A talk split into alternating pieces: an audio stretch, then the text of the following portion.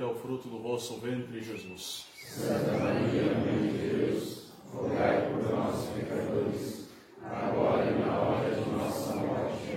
Amém. Maria, concebida sem pecado, rogai por nós que recorremos a vós. São José, rogai por nós. Podeis-vos assentar.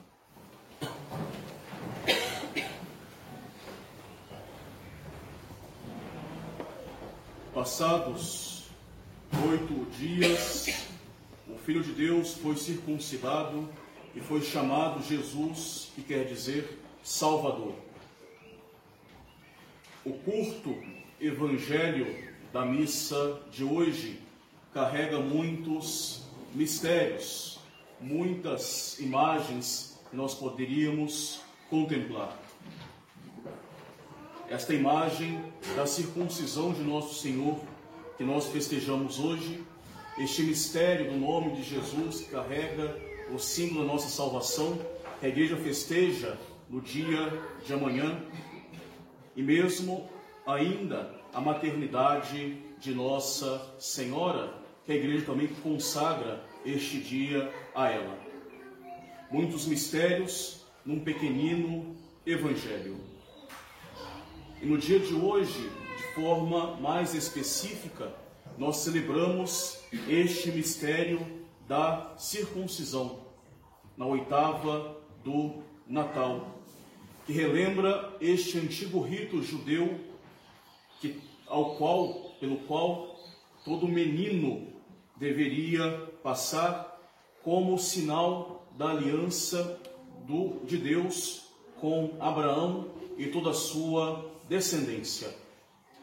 A circuncisão na carne do menino, do homem, simboliza esta, renova e simboliza esta aliança entre Abraão e sua descendência. Nós somos filhos de Abraão e por isso filhos de Deus. Era o sinal de pertencer ao povo escolhido, à nação escolhida, era o atestado da participação da descendência e dos benefícios que traz essa descendência. Participar das vantagens que traz esta aliança estabelecida por Deus, com Deus e Abraão. A vantagem de ter o sacrifício, a vantagem de ter a verdadeira religião, a vantagem, a vantagem de ter a revelação. Os meninos recebiam esta marca de Abraão, essa circuncisão, no oitavo dia depois do seu nascimento. E neste oitavo dia, a criança também recebia o seu nome. Qualquer judeu poderia fazer a circuncisão, mas normalmente era o pai da criança que fazia este ato. Assim, segundo a tradição, a circuncisão de Cristo foi feita pelas mãos do próprio São José, que não só circuncidou o filho, porque era pai legal de Cristo, segundo a lei judaica, e não só circuncidou, mas ainda colocou ele mesmo, impôs o nome daquele menino. E é belo de ver esta associação de São José com a nossa salvação, é São José como pai como pai putativo e pai oficial de Cristo, é que impõe nele o nome da nossa salvação. Será chamado Jesus. Daí uma louvável tradição que diz que São José, que nada falou no Evangelho, nós temos uma única certeza de que São José falou o nome de Jesus. A única palavra que somos certos de que São José ter falado é o nome de Jesus, que pertence ao Pai impor o nome do filho, e São José disse o nome de Jesus no momento da sua circuncisão. Será chamado Jesus, que significa Salvador. Uma misteriosa, um misterioso desígnio da divina providência. Durante a circuncisão de Cristo, o Deus homem, durante a sua circuncisão, ele é chamado Salvador. Ele recebe o nome de Jesus. E isso vem a ser um sinal vivo que nos aponta o modo da nossa salvação, o sinal da nossa salvação. Será através do seu sangue, será através das suas dores que ele vai operar a nossa salvação. E há de operar o mistério da nossa redenção. Está escrito que sem derramamento de sangue não existe salvação. E só o sangue deve, deveria ser o selo da nova aliança entre o pecador e Deus, entre a terra e o céu. Sangue prefigurado nos rios de sangue que eram derramados no templo de Jerusalém por causa dos sacrifícios dos animais pelos pecados do povo e que eram um mero sinal bem remoto do sangue salvador de Cristo que opera a salvação de fato. E ele será chamado Jesus, que significa Salvador, Salvador que nos há de salvar, que nos há de lavar dos nossos pecados por meio do seu sangue. Tudo que Cristo ele vem cumprir sobre a terra, todo o jugo que ele escolheu passar da antiga lei, todo esse jugo da antiga lei judaica que ele escolheu carregar, mesmo deve, devendo ele ser isento naturalmente por ser o próprio Deus, ele escolheu passar, ele escolheu fazer tudo isso, de alguma forma ordenando todos esses atos para nossa salvação. Tudo que Cristo, podemos dizer assim também, opera na sua vida desde o seu nascimento até a sua morte, ressurreição e ascensão, tudo isso ele opera para nossa salvação e tudo isso deve ser operado de alguma forma espiritual em nós. Ele veio salvar, nos salvar pelos nossos, dos nossos pecados, através do seu sangue precioso. E já bastava esta gotinha de sangue, essas gotinhas de sangue que jorraram no momento da sua circuncisão para lavar todos os pecados do mundo, uma vez que todos os atos do homem-deus têm um valor infinito. Bastavam essas gotinhas de sangue da circuncisão para nos lavar dos nossos pecados. Mas Cristo, ele quis mais, ele quis demonstrar todo o amor que Deus tem por nós. Cristo quis mostrar a feiura dos nossos pecados e o preço que nós deveríamos pagar por ele, a vida de um homem-deus. Se somente as gotinhas de sangue tivessem de fato operado a nossa redenção, e Deus quisesse parar por aí, nós talvez não teríamos a ideia terrível dos nossos pecados e a grandeza do amor de Deus que dá tudo para nós, até nos esgotamentos da sua paixão.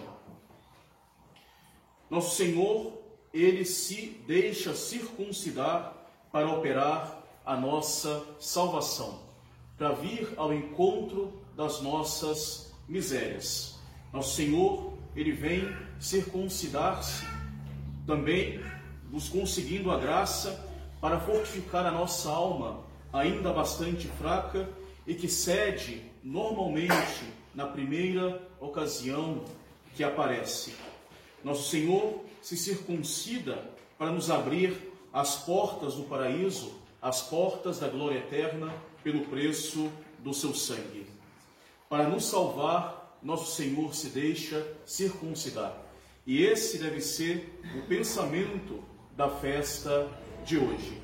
Nosso Senhor se circuncida também ordenando este ato para nossa salvação. Tudo aquilo que Cristo cumpre na sua vida, nós devemos também cumprir na nossa vida. Nosso Senhor nasceu por nós para, para nos salvar, nós devemos também nascer outra vez em Cristo. Nosso Senhor morreu e ressuscitou, nós também devemos morrer ressuscitar em Cristo. Nosso Senhor subiu aos céus também em Cristo, através da nossa mente, das nossas orações, nós devemos ter a mente sempre levada ao céu. Nosso Senhor se circuncidou, nós também devemos passar por uma circuncisão. Deus não quis nos salvar sem a nossa cooperação. Nós também precisamos completar em nós o que, o que falta a paixão de Cristo, completar em nós o que falta esses atos infinitos de Cristo, completar em nós com a nossa cooperação. Também nós devemos passar por este mistério da circuncisão, da circuncisão. Não mais uma circuncisão no plano material, como aquela entre os hebreus, abolida com a nova lei, mas uma circuncisão espiritual, uma circuncisão da nossa alma, uma circuncisão do nosso coração. Santo Estevão, ele já censurava nas Escrituras: gente dura de cabeça e incircuncisa de coração, gente de cabeça dura e de coração incircunciso. Nós podemos ter facilmente os corações incircuncisos, os corações apegados a coisas que mais nos prejudicam do que nos ajudam. Nós devemos passar por este mistério de circuncisão espiritual em nossa vida. Essa circuncisão espiritual se dá pelo desapego excessivo das coisas da terra e por uma sincera busca de Deus, ordenando a nossa vida totalmente para Deus. Desapegar dos excessos, buscar ordenar tudo para a nossa salvação. Essa circuncisão espiritual se dá através do abandono dos nossos vícios, da fuga dos nossos pecados, do combate às nossas imperfeições. Nós circuncidamos o nosso coração através de uma verdadeira contrição, através de uma verdadeira mudança de vida, cortando de nós aquilo que não convém à vida cristã, aquilo que não convém à vida espiritual. Havia entre judeus um grande costume de rasgar as vestes diante das desgraças, diante de uma morte, diante de qualquer sinal de dor que eles tivessem na vida, como um sinal visível desta dor interior. Os judeus rasgavam as vestes e cobriam as cabeças com cinzas. E diante desta atitude dos judeus, disse o profeta Joel: Rasgai os vossos corações e não as vossas vestimentas, e convertei-vos ao Senhor, porque ele é benigno e misericordioso. E assim nós, e assim se opera em nós essa circuncisão espiritual, rasgando diante de Deus os nossos corações pela contrição dos nossos pecados, por uma mudança real da nossa vida, uma conversão total para Deus. Um coração justamente contrito e humilhado, como diz o rei profeta Davi, é o sacrifício interior que Deus espera de nós. E sem e sem esse quebrantamento do nosso coração e sem essa circuncisão espiritual, não é possível a nossa salvação. Foi na circuncisão de Cristo que foi lhe dado o nome de Jesus, Salvador. É na nossa circuncisão espiritual que nós recebemos o nome da nossa salvação, que o nosso nome é escrito nos livros da salvação.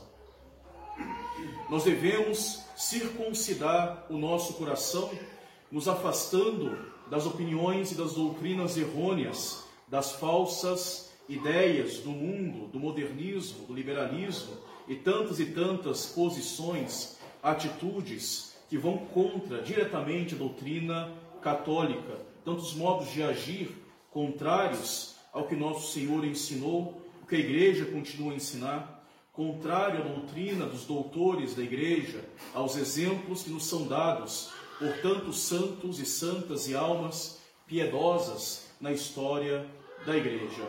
Devemos circuncidar a nossa mente de opiniões e de doutrinas errôneas. E daí tem todo o seu sentido esta censura de Santo Estevão.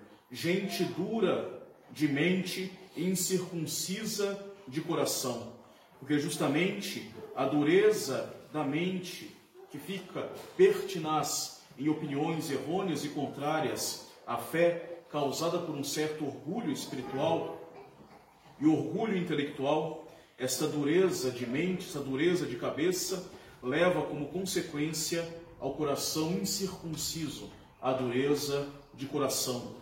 Porque justamente nós só podemos amar plenamente o bem, nós podemos amar o bem totalmente com este conhecimento, com este abraçar do conhecimento da verdade. Da verdade nós buscamos plenamente em Deus. Devemos circuncidar o nosso coração. E é essa circuncisão espiritual que a igreja nos coloca no primeiro dia de cada ano, nesta oitava do Natal, é o que nós devemos pedir no dia de hoje para nós. Todos aqueles desejos de início de ano, projetos, prática do bem, desejo de vida melhor, tudo isso, de alguma forma, será vazio, será infundado, será frívolo, se não tiver esta necessária circuncisão de coração, este abandono constante do homem velho para renascer em nosso Senhor Jesus Cristo. Esta circuncisão que nos levará a uma mudança de vida realmente interior, primeiramente interior, primeiramente no nosso coração, e que vai fluir sobre cada uma de nossas ações exteriores, sobre cada uma de nossa vida cristã. Da forma como de São Paulo, nós poderemos dizer de nós mesmos: não sou eu que vivo, é Cristo que vive em mim, porque eu venho renascer em Cristo. Um doloroso lamento também nós podemos tirar do profeta Jeremias, que vale muito colocar no início de cada ano. Diz o profeta Jeremias: É passado o tempo dos frutos e das colheitas. O próprio estio findou, e nós, miseráveis, nós não nos salvamos. Este lamento sempre parece discorrer do nosso lábio, dos nossos lábios, no último dia de cada ano, no início de um novo ano, quando nós olhamos para trás e vemos este ano velho, muitas vezes perdido, tempo perdido, nós iríamos ter talvez melhor usado para os nossos trabalhos, ordenados à nossa salvação.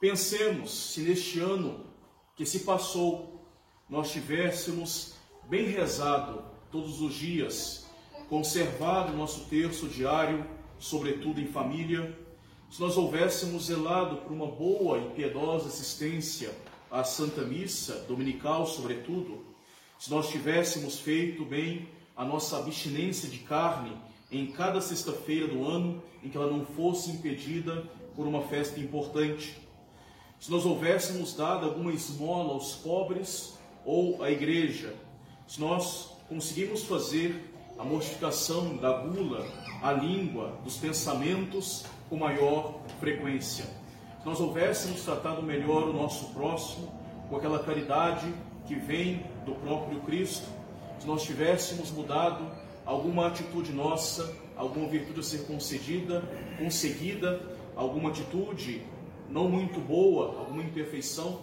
deveria, que deveria ter sido mudada. Se nós tivéssemos feito isso, e feito isso, sobretudo, unicamente por causa do amor que nos tem nosso Senhor e que nós damos em troca esses atos de amor, nós certamente nós teríamos em nossas mãos no fim do ano os manípulos cheios de belos frutos de belos frutos de graças, de frutos de salvação. Não um ano perdido, mas um ano bem ganho para a nossa salvação. Mas eis que a estação dos frutos passou, E às vezes nós percebemos que as nossas mãos elas permanecem vazias ou não tão cheias daquilo que nós deveríamos ter granjeado neste ano. Mas a providência, ela é generosa conosco. Ela sempre nos dá mais uma chance. Nós iniciamos mais um ano, assim como também havíamos iniciado um ano litúrgico, nós iniciamos nesse ano mais uma messe, mais um ano que nos dá a providência para acumular tesouros para a vida eterna, para bem fazer nossas obrigações e trabalhos, visando a vida eterna.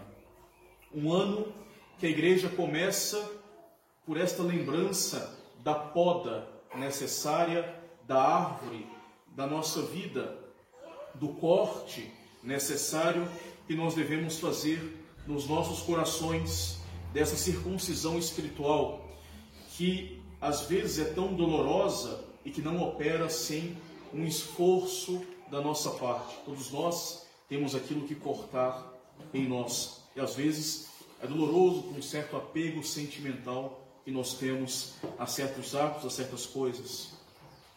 Mas tenhamos certeza que são pequenas dores de circuncisão, são pequenas dores de início e que vai dar, através do auxílio de Deus, os frutos que nós tanto precisamos, que vai ajudar a robustecer esta nossa árvore da vida espiritual que há de crescer rumo ao céu vigorosa.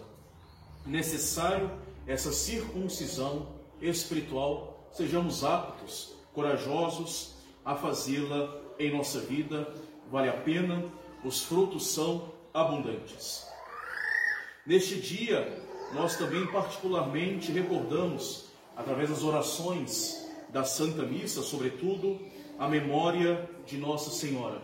Primeiro dia do ano, oitava de Natal, a igreja, na sua liturgia da missa, sobretudo no breviário da missa, com belas antífonas, homenageando Nossa Senhora, a igreja homenageia a Puríssima Mãe de Deus, a Puríssima Senhora Nossa, que para o espanto da natureza, como nós cantamos no Alma Redemptoris Mater, para o espanto da natureza, ela nos deu a salvação em um filho, conservando intacta a sua virgindade, totalmente virgem antes, durante e depois do parto.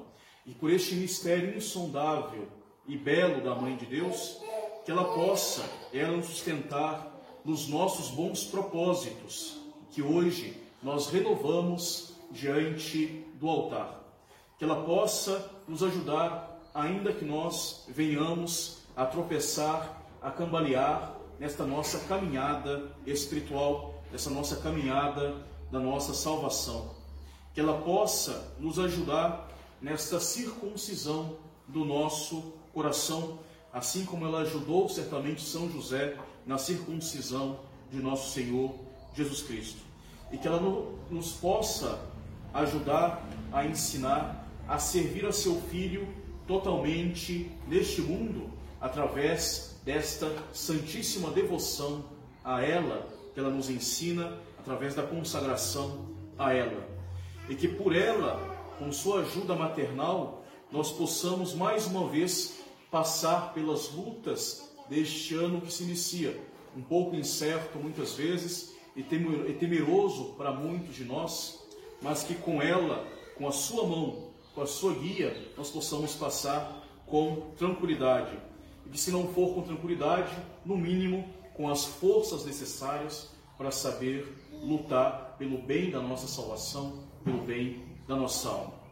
Que nosso Senhor abençoe este novo ano de todos nós, que vos, Nossa Senhora, sustente os bons propósitos, ajude nesta caminhada, que seja um ano frutuoso de graças e de forças para carregar as cruzes. Louvado seja o nosso Senhor Jesus Cristo. Do Pai, do Filho e do Espírito Santo. Amém.